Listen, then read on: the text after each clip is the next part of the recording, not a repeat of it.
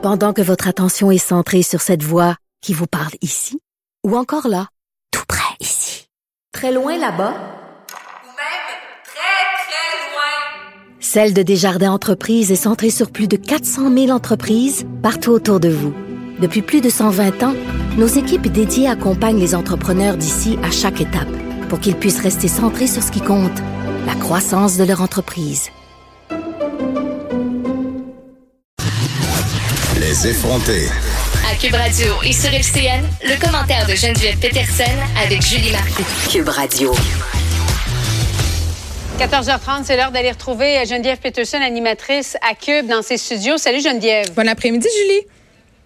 Alors, on va parler de ce meurtre qui est survenu la semaine dernière du côté de Sainte-Foy, meurtre horrible de Marilène Lévesque. Il y a le ministre de la Sécurité publique à Ottawa, Bill Blair, qui a demandé une enquête pour qu'on puisse faire la lumière sur les circonstances entourant cette semi-liberté de Galaise.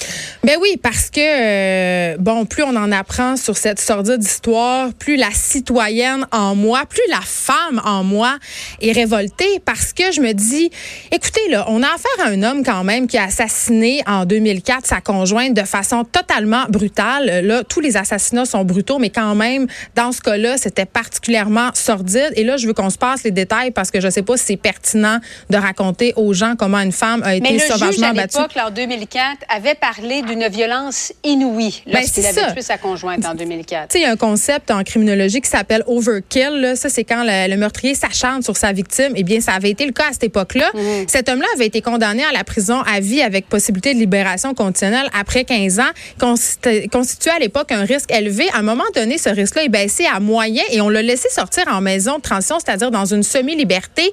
Moi, ça, là, juste ça, là, ça me fait dresser les cheveux sur la tête. C'est quoi que ça veut dire un risque modéré? Qu'est-ce que ça veut dire? Est-ce que ça veut dire que moi, comme femme, si je croise cet homme-là, j'ai un risque modéré de me faire trucider par lui?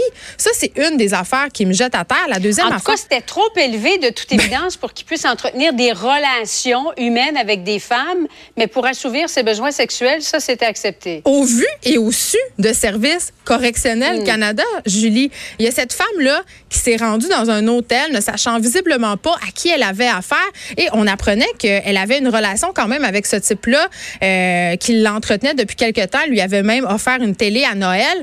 Donc, elle savait vraiment pas vers quoi elle s'avançait et nous, nous, du côté du gouvernement, du côté de Service correctionnel Canada, on savait, on avait des raisons suffisantes de croire que cet homme-là pouvait considérer un risque moyen pour les femmes et on l'a quand même laissé aller à la rencontre de femmes pour assouvir ses besoins sexuels. Moi, pour moi, c'est inacceptable et j'espère que la lumière va être faite là-dessus parce qu'il y a une personne qui a payé de sa vie et ça m'amène à penser parce que toutes sortes de, commentaires qui circulent parce que euh, cette femme-là était travailleuse du sexe. Est-ce qu'on est en train de la part de Service correctionnel Canada de dire que les travailleuses du sexe, leur vie est moins importante que les femmes qui mènent une bonne vie? Est-ce que c'est ça qu'on nous dit? Mais c'était avant tout une femme et il y a une raison pour laquelle il a voulu la rencontrer à l'extérieur du salon de massage. Il avait un comportement tellement violent qu'il avait été expulsé de ce salon de massage. Alors vraiment, ça en dit long. Merci beaucoup, Geneviève. Bon Merci, après-midi. Julie. De 13 à 15, les effrontés. Cube